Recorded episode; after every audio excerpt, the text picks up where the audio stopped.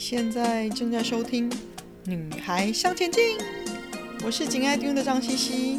用白话文和你分享女孩们不可不知道关于钱的大小事哦。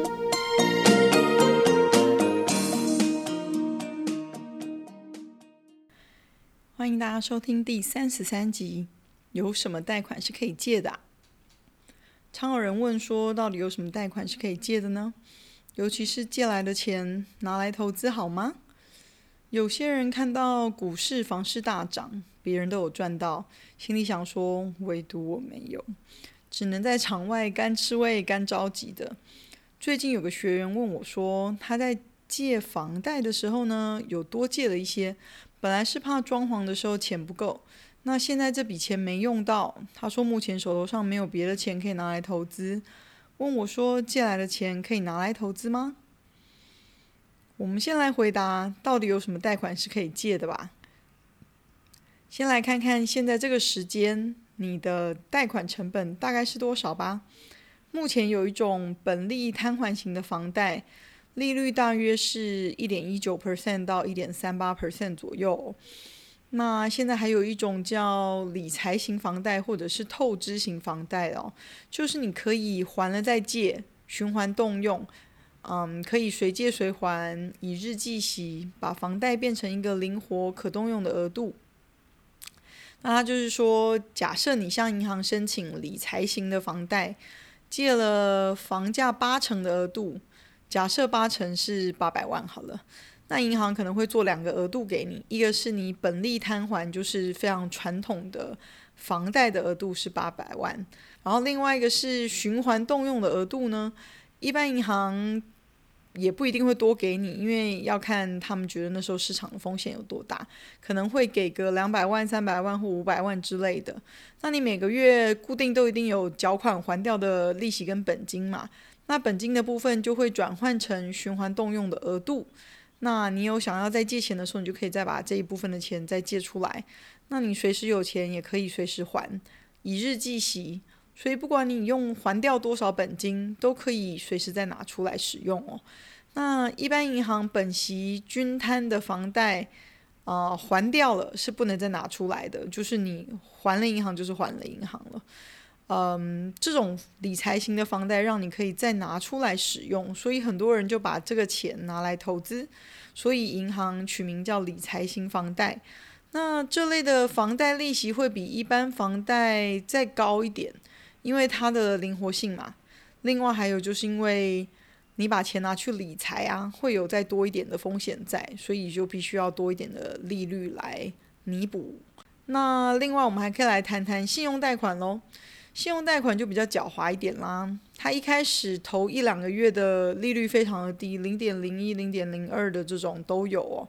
那可是过了这一两个月呢，后面就直接跳涨到根据你自己的信用平等算出来的利率哦。那这个利率最高会到二十个 percent，而且收的手续费跟开办费其实还蛮高的哦。费用呢算起来占你借的钱几乎相当于。另外又 charge 你年利年利率二点五个 percent 到三点五个 percent 左右哦，所以你整体借信贷的成本呢，是你自己信用平等给你的利率，还要再加上年费用率大概二点五个 percent 到三点五个 percent 哦，蛮惊人的吧？那还有一种嗯股票直借的贷款，就是用你手头上已经有的股票当做抵押品。向银行借款，那利息会依据你拿去质押的股票来决定。通常呢，优质的企业大概是两个 percent，那可以借贷的成数大概五成六成左右啦。但还是有一个一百三十个 percent 的维持率要保持哦。另外，券商也有提供融资的服务，是一种向券商借钱买股票的概念。等于你融资买股票，券商可以借给你的融资成数是以上市股票六成、上柜股票五成来做计算哦。也就是说，你要融资买上市公司的股票，你需要自己准备四十个 percent 的自备款，券商借你六十个 percent。但如果是买上柜公司的股票，则是需要准备五十个 percent 的自备款，券商借你五十个 percent。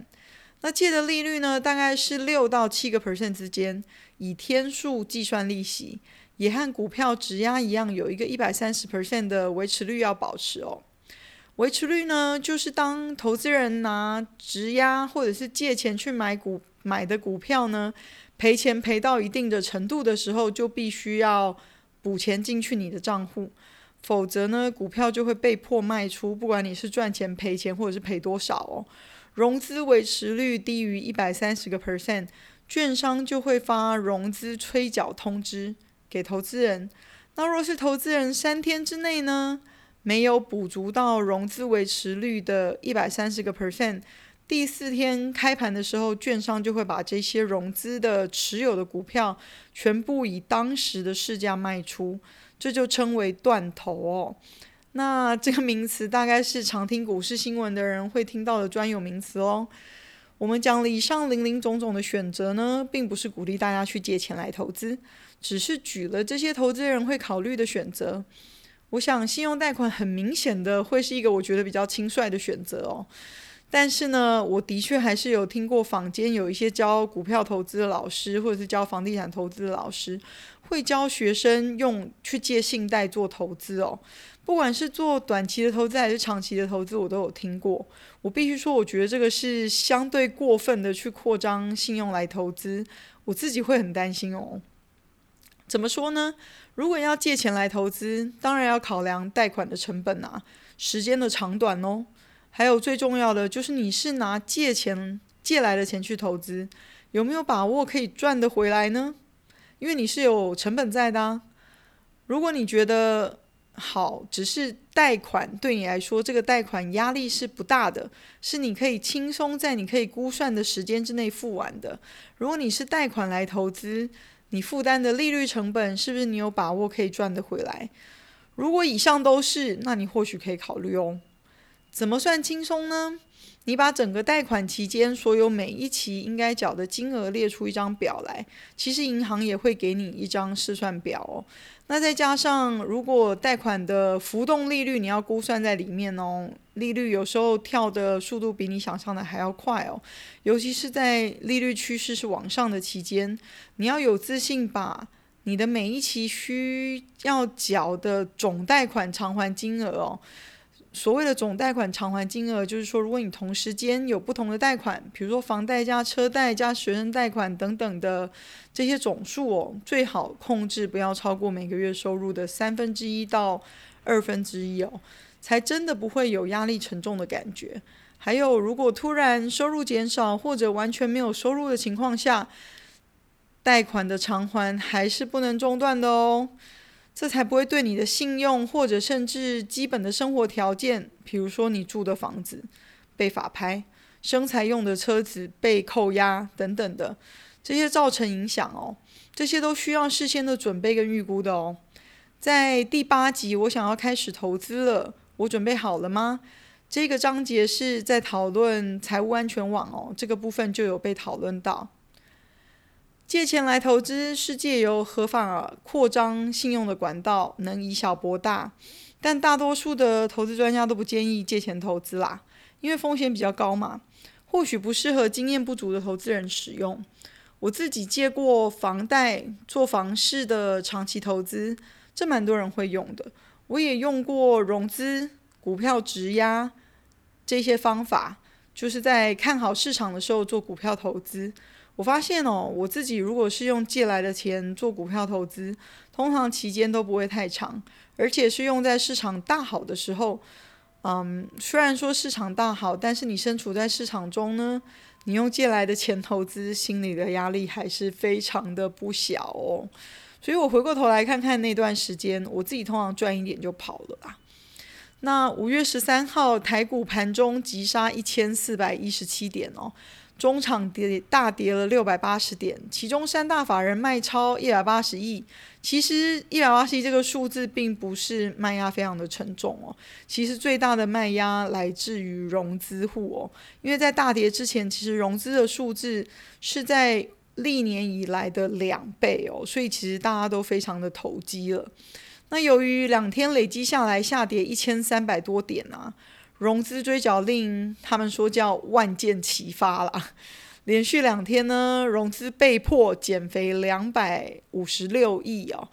这其实是非常大的数字。那其实本来跌市场的跌势没有这么的厉害，但是因为这些杠杆投资人呢，在市场高点的压力非常大啊，下跌的时候就被迫卖出，反而造成市场的恶意恶性循环，还加上断头，所以就是一直往一直往下，嗯，低杀低。那这是借钱投资可能发生的最坏的状况哦。有些人觉得借钱很不好，但是我觉得有能力可以借钱是很好的。适度的扩张信用，借钱圆你尽早圆的梦。只要你可以负担得起，这倒没有什么不好哦。我也碰到有人认为都不要借钱才是安全的。我倒是觉得可以衡量自己的能力，跟衡量自己想要的东西，跟实际的需求。比如买房子是属于比较难一次拿出这么多现金的啦，或者就算你有能力拿出这么多的现金，但是以现在的利率处于历史低档的状况，房贷才一点多啊，或许借房贷可以让你更灵活的运用你的现金部位。如果你可以灵活投资，得到比房贷利率更高的投资报酬率，那就是更好的运用啊。但是回过头来说喽，我并不觉得大量借贷是一件很好的事情。我曾经碰过一位金融业的小主管，他认为他赚的薪水不少啊，相对的也要求他的生活品质，要住好的、吃好的、用好的，要开好车、住好房子，还不时要买喜欢的奢侈品，还有不定期的出国旅游。夫妻俩呢，每个月的薪水全部都花在还房贷、车贷跟信用贷款上，完全是月光族哦。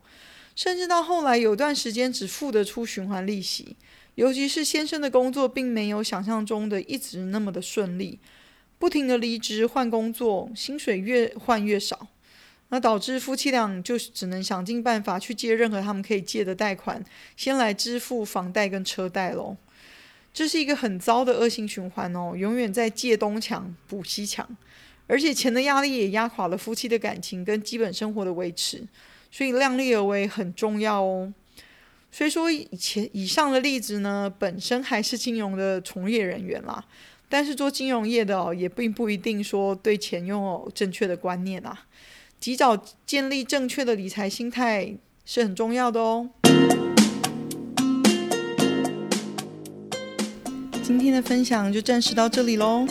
希望有带给你一些新的发想。听完记得赶快给我们一个评价。有空和你的闺蜜们分享《女孩向前进》哦。